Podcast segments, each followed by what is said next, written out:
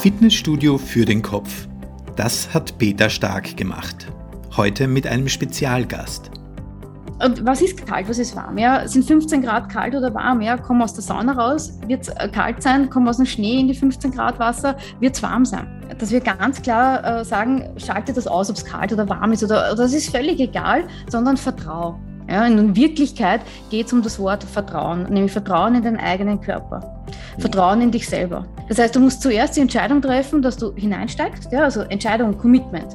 Mhm. Und dann einfach vertrauen, dass es passt. Vor allem, das, das ist das, was mir wichtig ist. Und deswegen verbinde ich ja auch Kälte mit Mindset. Was kannst du daraus mitnehmen in deinem Leben? Was musst du beim Eisbad machen? Beim Eisbad gibt es drei Stufen. Du musst dich vorbereiten, yeah. du musst es tun und du musst nachbereiten. Viel lockerer, es läuft, es rennt, es, es ist nicht mehr so aus dem Kopf heraus und, und, und unter Druck, sondern die laufen einfach, die Besprechungen.